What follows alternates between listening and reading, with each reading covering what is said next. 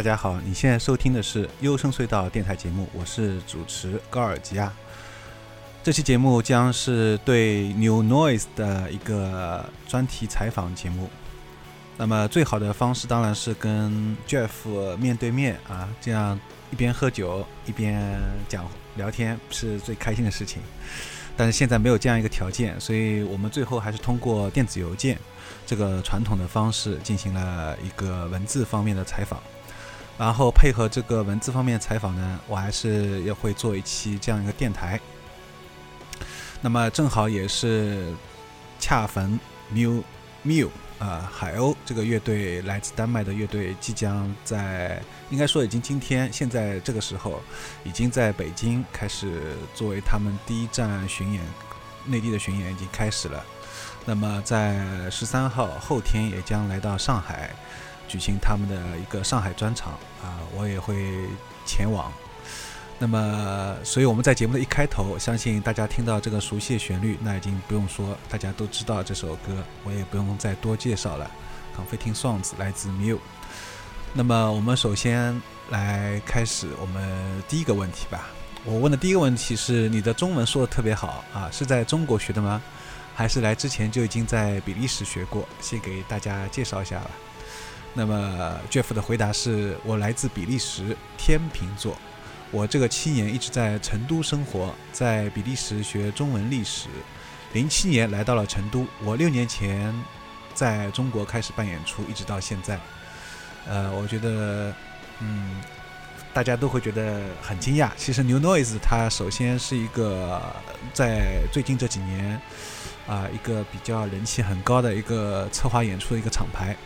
然后他的创办人呢是一个比利时人啊，叫 Jeff，嗯，然后他的中文说的特别棒，所以我想相信啊，就是大家听到这个会有觉有很多人会觉得蛮惊讶的，因为如果你光听他说中文，真的说话听不出来啊，这是一个比利时人，嗯。然后接下来问题就是，从小对中国就很有兴趣吗？是什么契机让你对中国凯生产生兴趣，并且计划来到中国学历史呢？搬到成都的原因是因为大学在成都念的吗？Jeff 的回答是：二十年前，有我外公的一个同事来到了比利时看我外公。他的同事呢是来自于日本，他们当时给我带来了日本的礼物，都特别喜欢。我最开始的时候对日本比较感兴趣，那个时候完全不了解。在我高三的时候开始准备读大学，那个时候特别想学历史，也很。想多学一种语言，就决定了学中国历史。我开始学中国历史，没有想到会有一天在中国定居。我大三的时候特别想提高中文水平，我申请了奖学金。当时我第一个选择是成都。零七年的时候不想不太想去北京读书，成都的美食与四川的自然风景一直吸引着我。那么这个也是比较有意思的地方，因为众所周知，一般很多。从国外来中国的都会首选是在北京啊，可能还有就是上海会比较多一点。然后，但是他选择是成都啊，而且他说他一开始感兴趣是在日本啊，所以这点我觉得倒也是跟我一样，其实已经出现几个巧合了。因为他提到零七年啊，零七年对我来说也是很关键一年。其次是对他对日本一开始是很有兴趣，我也是对日本兴趣由来有已久啊。当然，当然，我觉得对一个嗯。就是国外来说的话，哎，对，可能日本作为亚洲的代表，可能会更加的对他们首先会有一个印象比较深刻啊，可能包括跟中国的话，然后中国对国外来说一直是更加神秘一点，嗯，那么所以他最后是来学中国历史，但是真的没没有想到会在中国定居。好的，那么。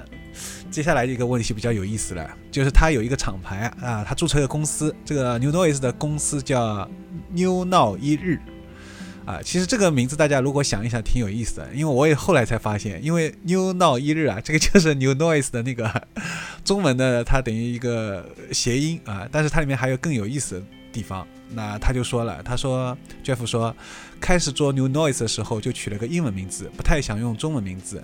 但是注册公司的时候，银行要求我们要取中文名字。我自己想了半天，就觉得取个中文名字特别无聊啊，也不如把 New Noise 这两个词儿的声音写下来。当时我跟网文的吉他手谢宇港在一块儿，他就起了 New Now 一次，啊，New Now 一次。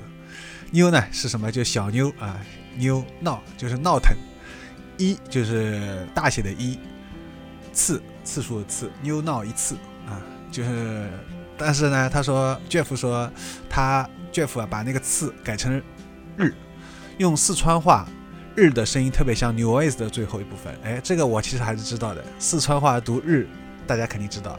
哎，如果四川人肯定知道，z 对吧？都是 z，new new noise，呃其实就是 new noise 嘛。正好这样就更加接近于 new new new noise 的那个英文的这个中文谐音了。而且这个日啊。在四川话里面还挺有意思的，就是它还有另外一种含义啊，这个例句我就不解释了，呃呃，相信大家都明白，你懂的。那没想到审批也会过的，所以我这点我也是，其实我想问这个名字，我也觉得，因为我觉得这个名字应应该不太不太会容易过，但是我没有想到它也是会被过啊，所以说还蛮有意思的。好的，那么既然提到成都了。所以我接下来这首歌我们听到的呢，就是来自一个成都乐队。其实成都的话，我以后也会做一个专题，本来是去年就要准备做了，关于一个内地的城市的一个音乐专题。然后成都的话，有一些乐队想介绍，比如说像星期三旅行。当然啊，我相信这期节目有可能会被啊那个吴卓林看到啊，希望吴卓林能点赞。那么我这期就是选了这个灰烬周三啊。其实我想为什么会选这个乐队啊？因为我觉得知道人比较少，我想节目里当中尽量多介绍一些大家没有听过、知道人比较少的乐队啊，比较有意思。好的，那么来听灰烬周三这首《三人行》。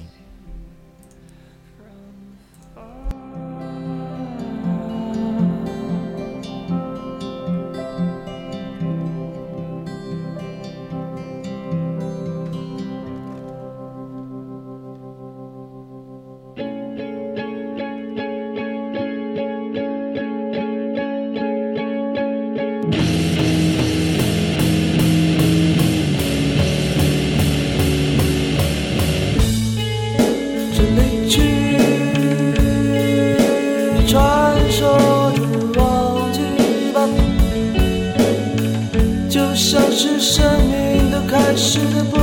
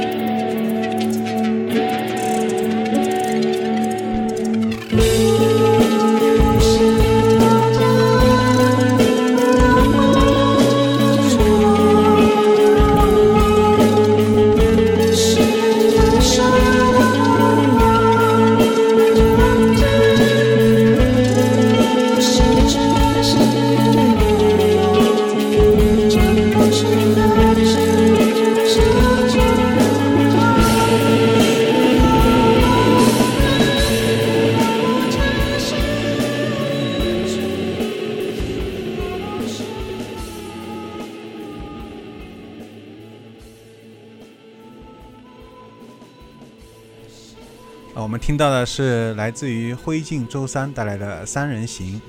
灰烬周三啊，是我非常喜欢的一个成都的乐队。那么在很多年前，我去成都小酒馆的时候，当时我一看到在有小酒馆有这张专辑，我毫不犹豫啊，当场就拿下。那么还有就是声音玩具那一张，嗯，至今也我也非常觉得啊，非常觉得很珍贵啊，这张专辑，因为。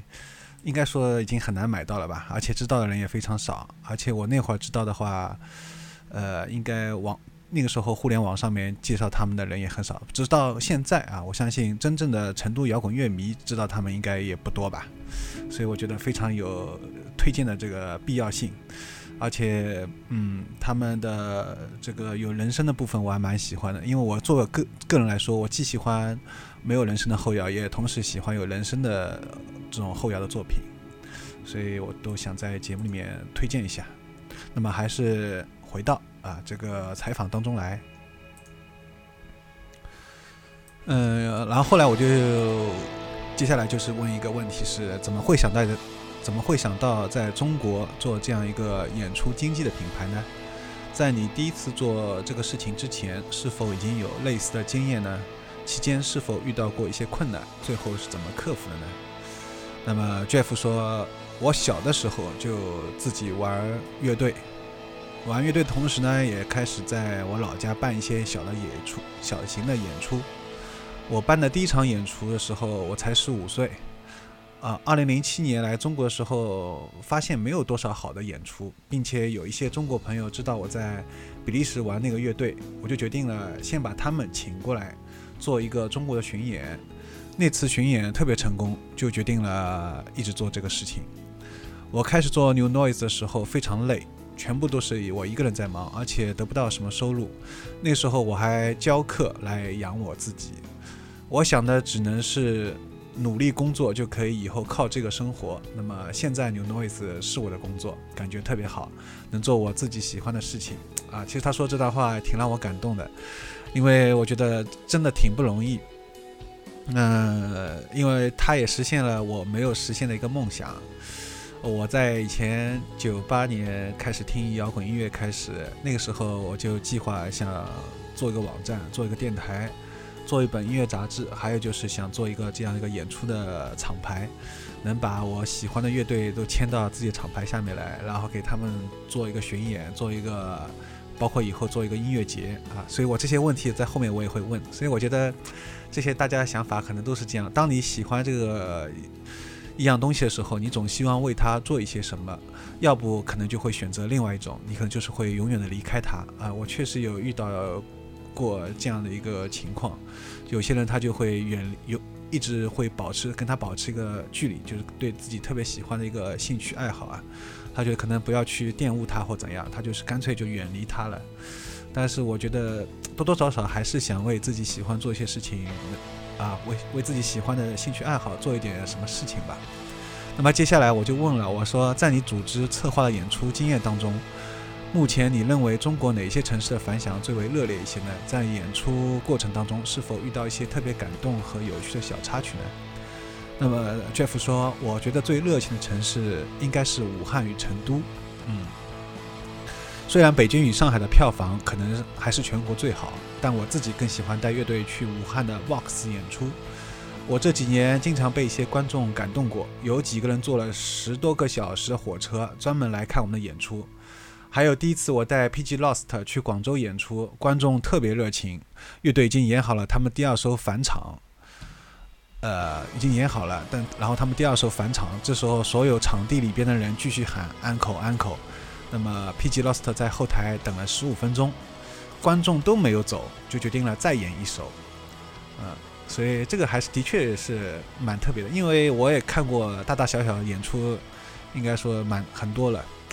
根据我的经验来说，一般 Uncle 过以后上来演过两一两首之后，基本上不可能再去再来安口了啊。这种我到现在没有没有。我看了那么多演出，那么多次演出，没有没有一次是打破这打破过这个规律的，所以我觉得像 PG Lost 啊，这个的确是挺让人感动。还有他说，还有那次巡演去大连演出，有一个人他专门从青岛坐飞机来看 PG Lost，他的飞机耽误了，所以他只看了半首歌，演出刚刚完了，他就哭着说只看了半首歌。然后我跟乐队讲了这个事情，他们就专门给他继续演了三首。嗯，好的，那么我们现在听到这首背景音乐，就是来自于 PG Lost 的这首。最有代表性的一首歌吧，或者说应该是知名度比较高的，叫《Yes I Am》。先前我也有在电台播放过。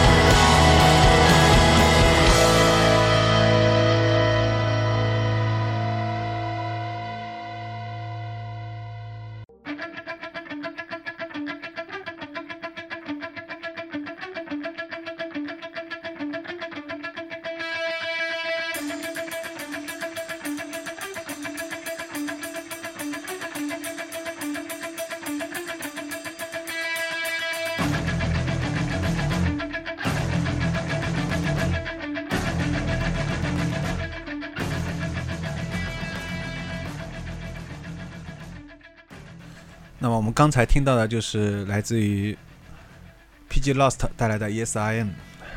那么现在我们听到这首背景音乐呢，是 Refused 带来的 New Noise。哎，为什么放这首歌？且听我道来。那么我就大家其实知道 New Noise 这个名字呢，是取自一个硬核乐队啊 Refused 这一首歌名，也就是我们现在听到的这首歌。那么当初是 Jeff 是怎么接触到这个硬核音乐的呢？包括后来又是怎么对后摇、后金属、电子氛围等等一些音乐产生兴趣的呢？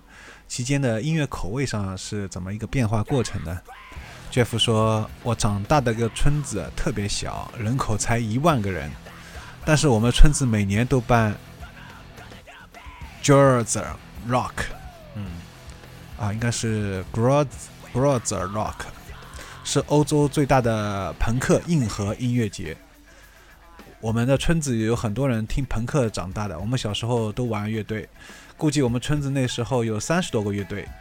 我到现在还一直听九十年代的朋克专辑。另外，我一直听的特别多的，什么风格都听吧，包括有朋克啊、爵士啊、流行、disco、独立摇滚、电子音乐，好就好，跟风格没有任何关系啊。所以我觉得真的挺牛，呃，没有想得到，你不会想到在比利时这样一个。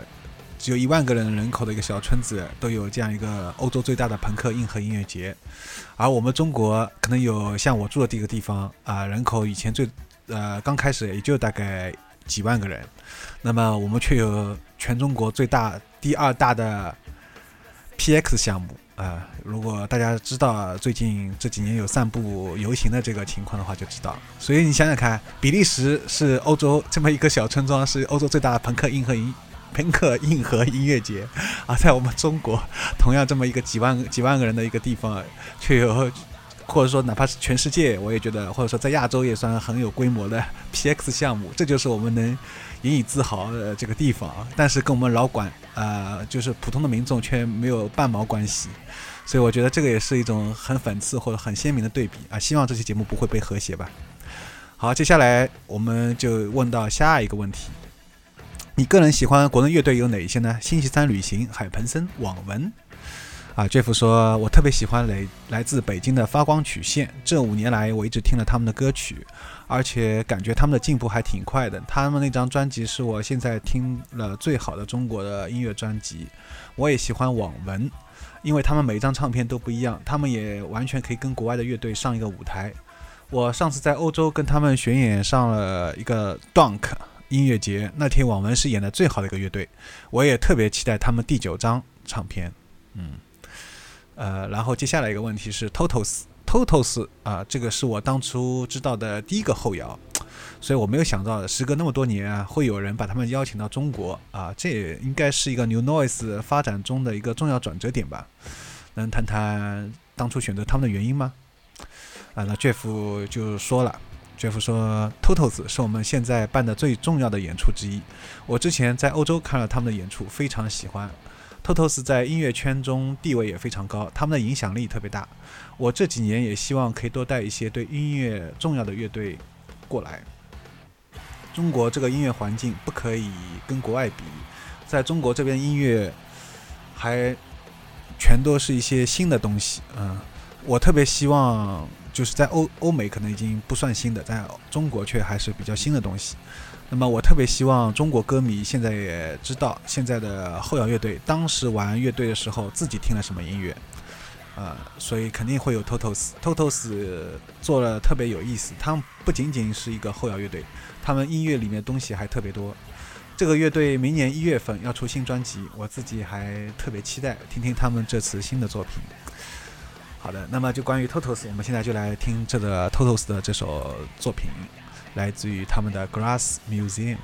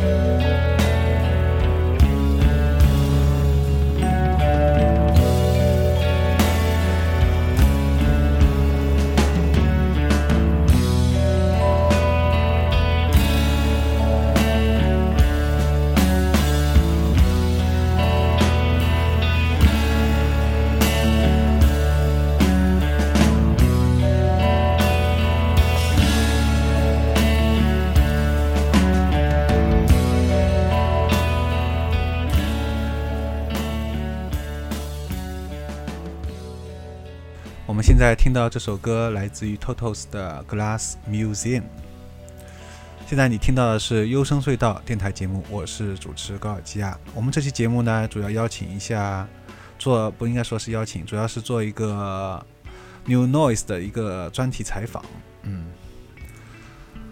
那么继续前面的一个采访的问题，New Noise，嗯，邀请的许多都是我个人非常喜欢的。并且在电台推荐过的乐队啊，比如说接下来我们会听到的 ALCST 啊，还有 Emmanuel 还有 Maybe She Will 等等。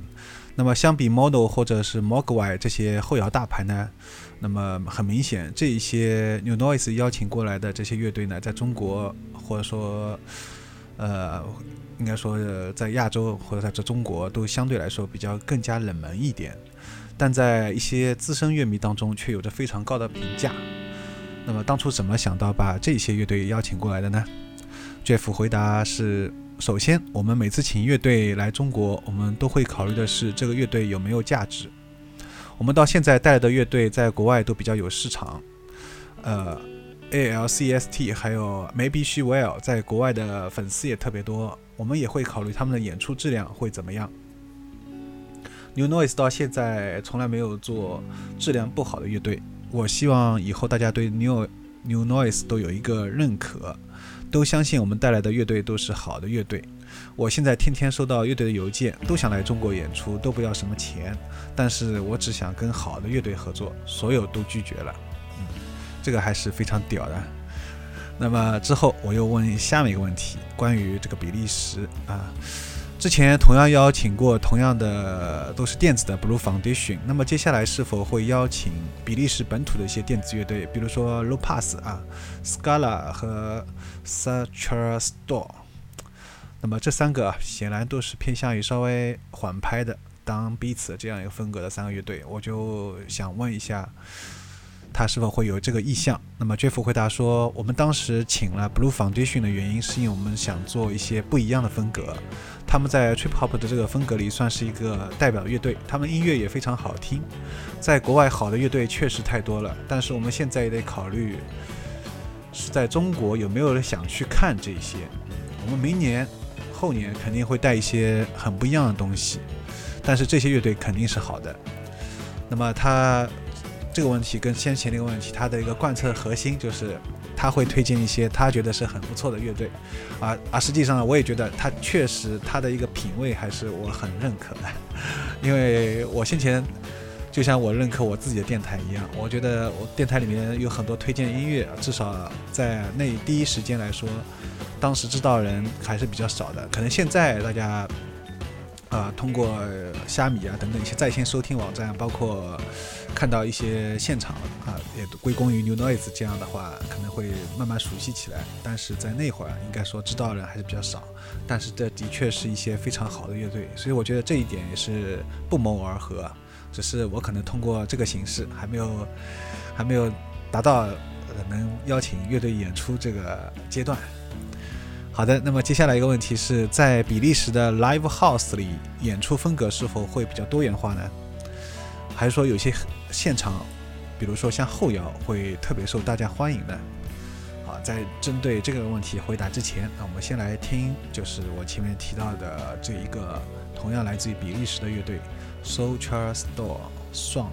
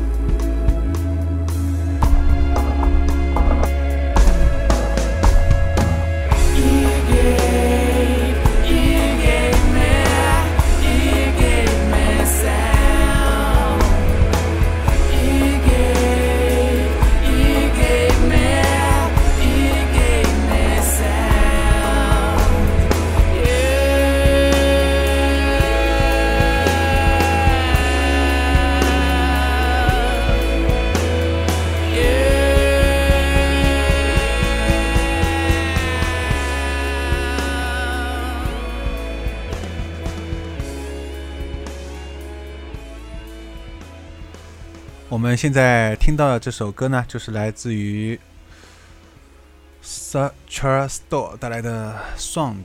嗯，那么比利时啊，应该说还是有相当不错的这些独立乐队，然后也有一些玩 trip hop 风格的。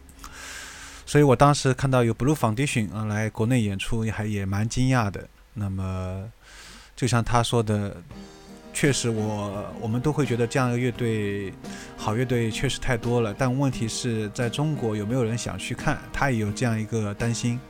那包括我自己在内，虽然之前一直有推荐 trip hop 的音乐风格，但如果说到如果能来国，如果有这样一个机会的话，我觉得确实除了像铁三角之外，相对来说其他的一些水准不错的乐队来说，在国内的话，可能呃。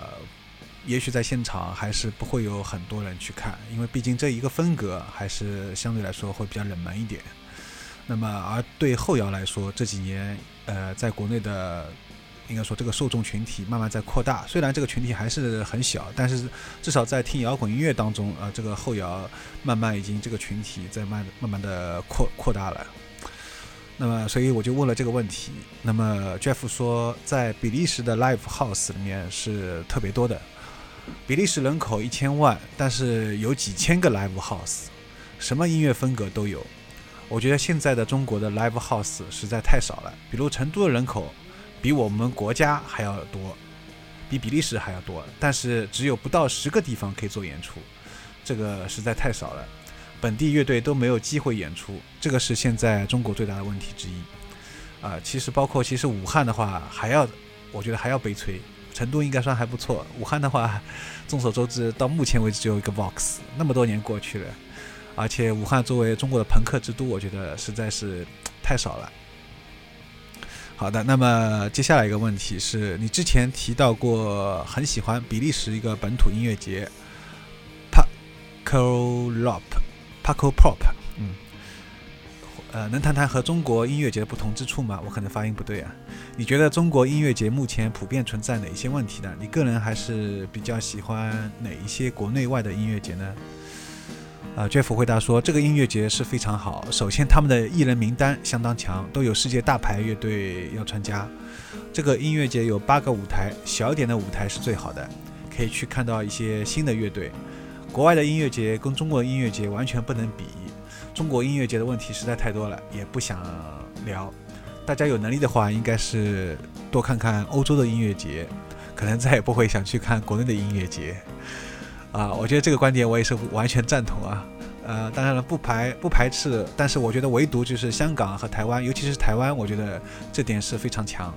我一个人一直比较喜欢台湾的，然后台湾的简单生活音乐节，呃，我去年也有看，我觉得是我目前看到的在华语这个音乐节当中，应该是最棒的一个音乐节，绝对是比草莓跟迷笛都要更更更棒的。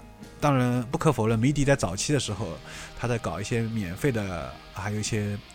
这些是提供免费吃的，反正说门票也免费啊什么，那个时候的确是非常棒，啊，但是现在的话不可避免的都要走向商业化，一旦走向商业化，在这个乐队的选择名单上面，我始终觉得中国的音乐节都存在一个问题，就是所有都是老面孔，啊，这就是接下来一个问题。在接下来这个问题之前，我们先来听这首 A L C S T 带来的 Sell a Rent，嗯。是我非常喜欢的这首。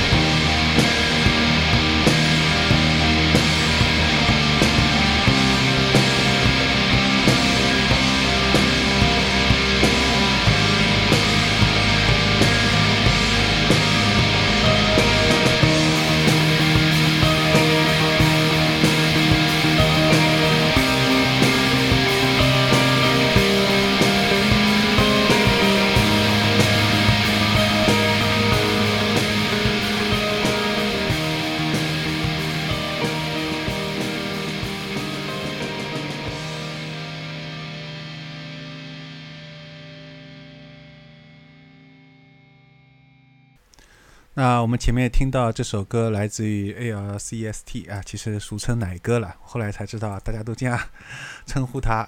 嗯，那么这首歌呢，其实也是我带领我听到这个后金属，应该这个说法的第一首歌。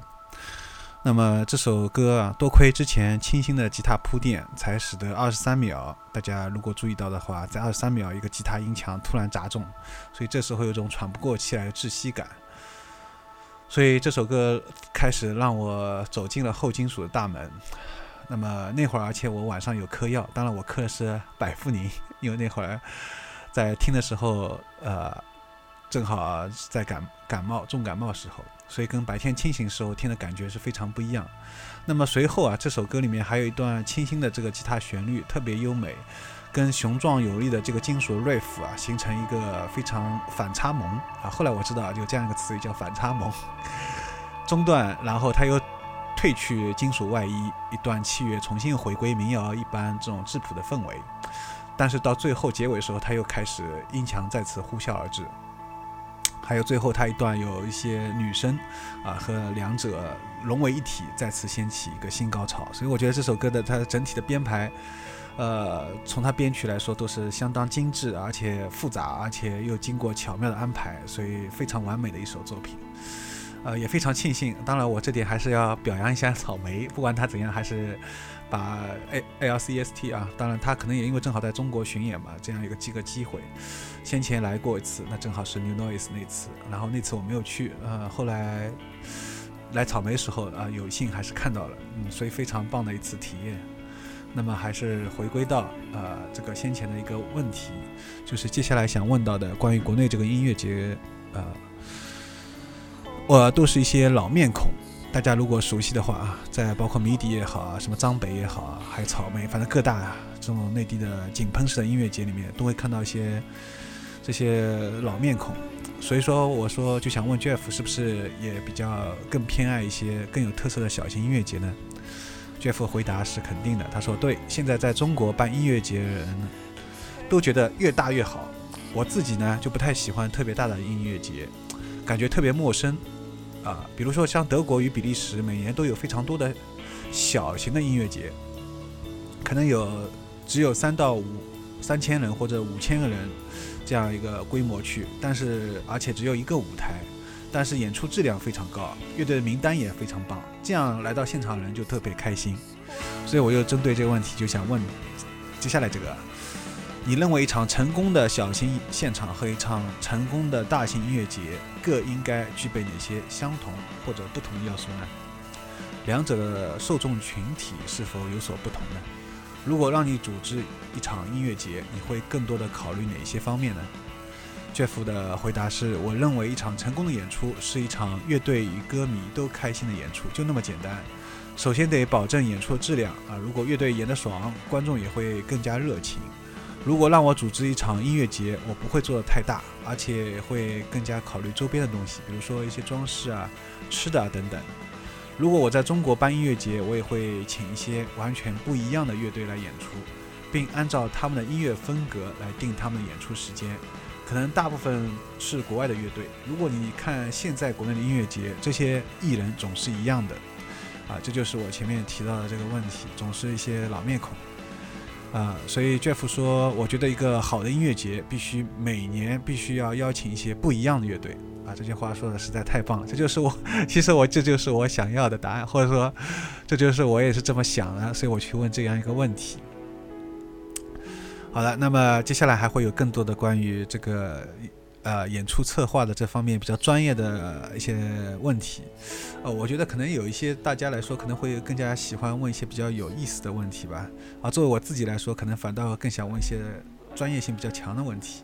那不管怎么样，我们来听这首，同样也是我非常非常非常喜欢的一个乐队，可能总是要在节目里面强调这一点。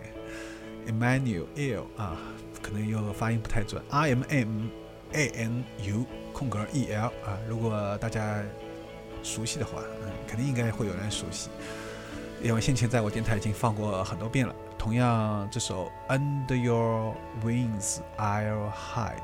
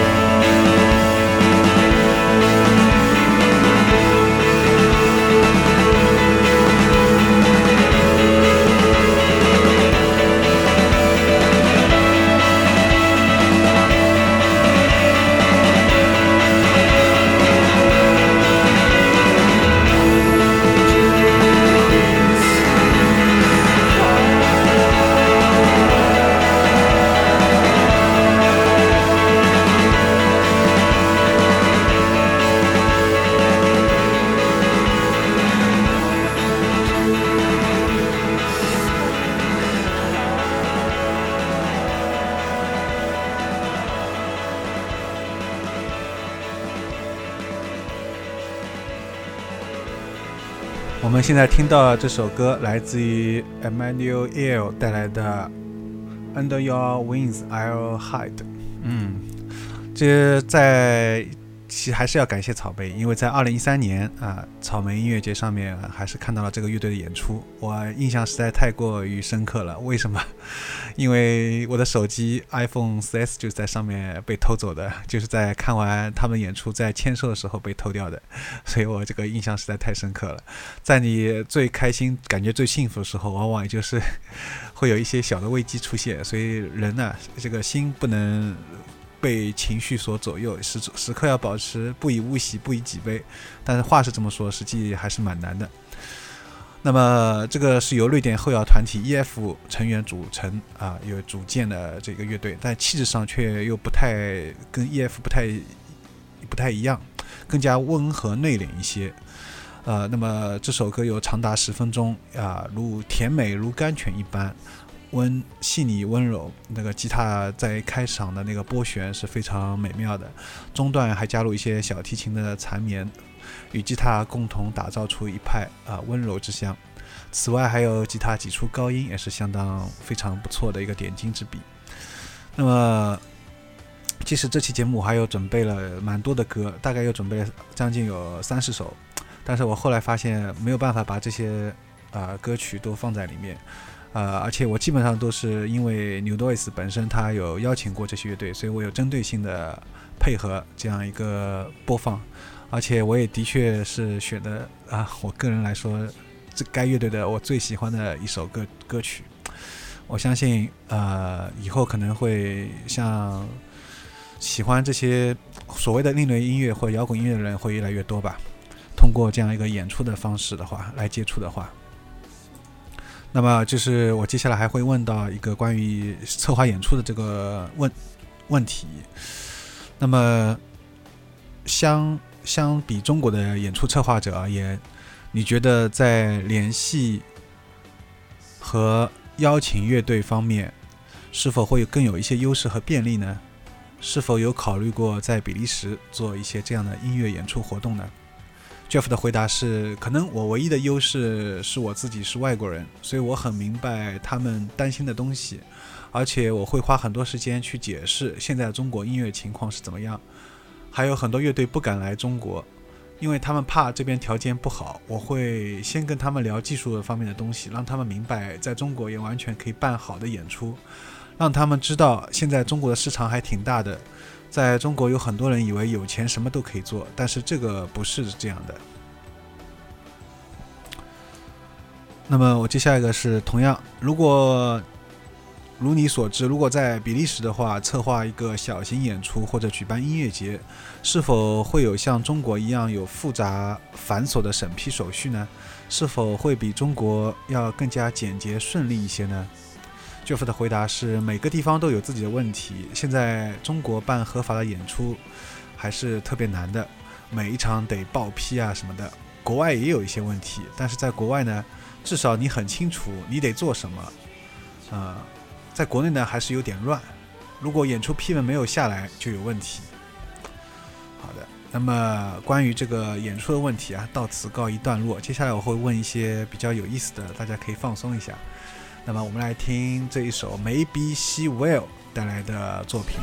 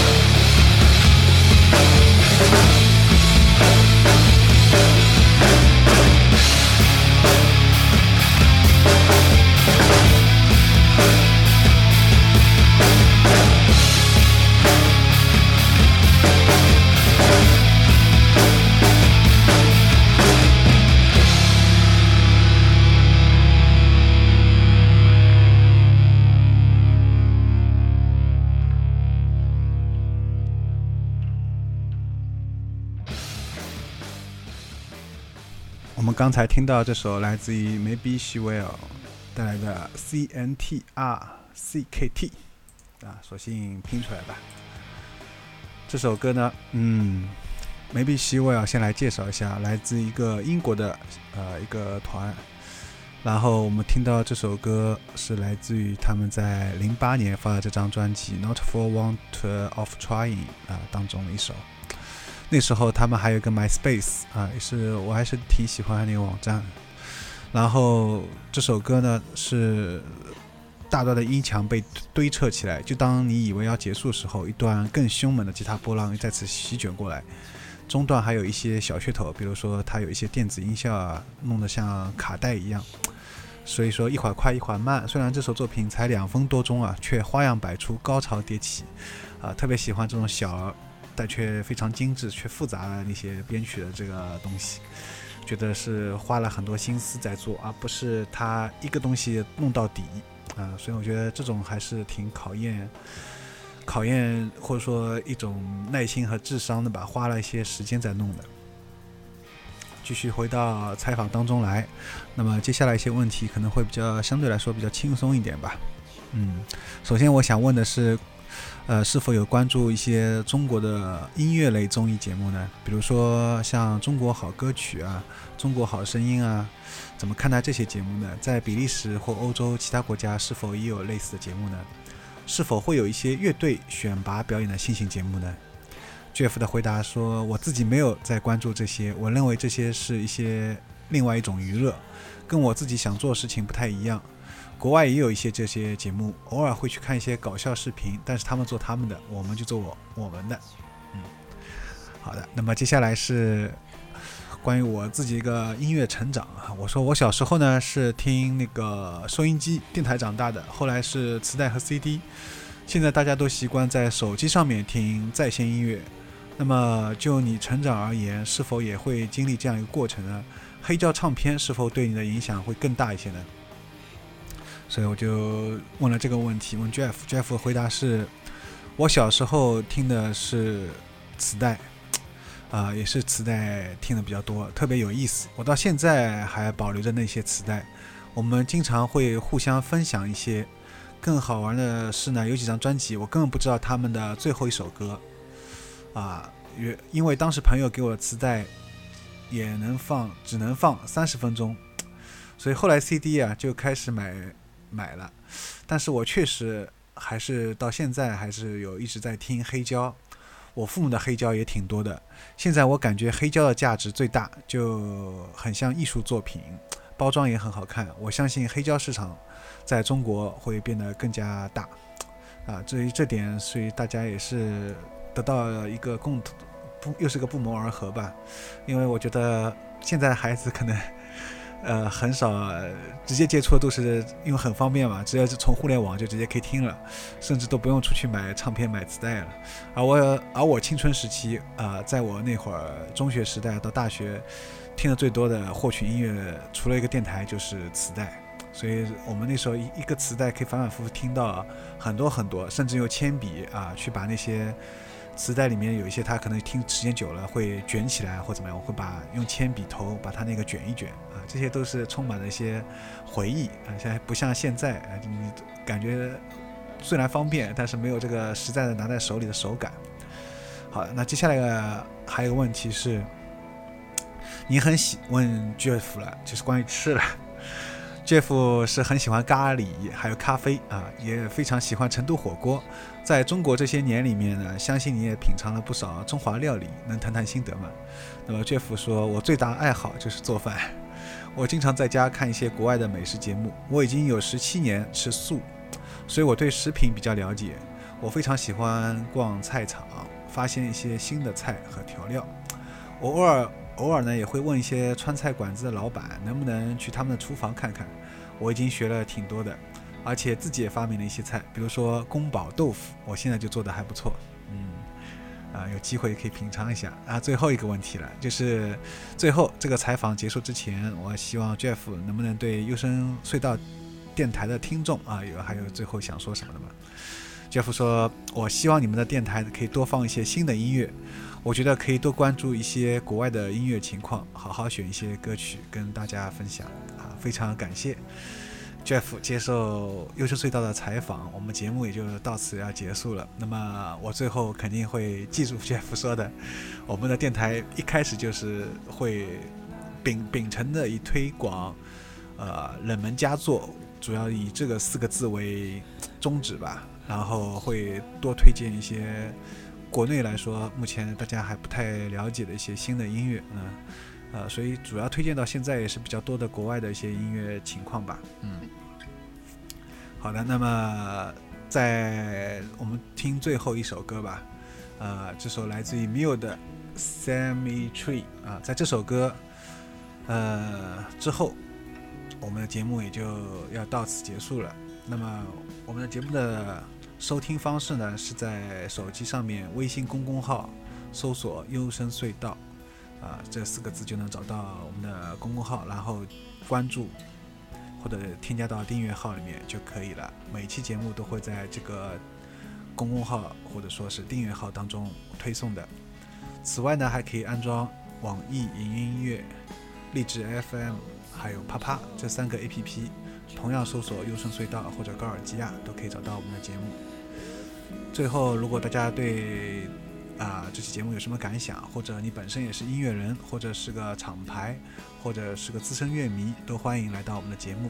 联系方式是八八幺四八九八 @QQ 点 com，通过这个邮件就可以了。好了，那么本期节目就到此结束了。在最后，还得感谢一下三千世界啊，其实我。当中听到 Maybe 呃西维尔，还有另外一个叫啊叫 c h a m n e y 这两位都是资深乐迷啊，从他们那边才了解到很多的很棒的后金属后摇的东西。嗯，好的，那么最后还要预祝 Miu 首次来中国的演出巡演成功。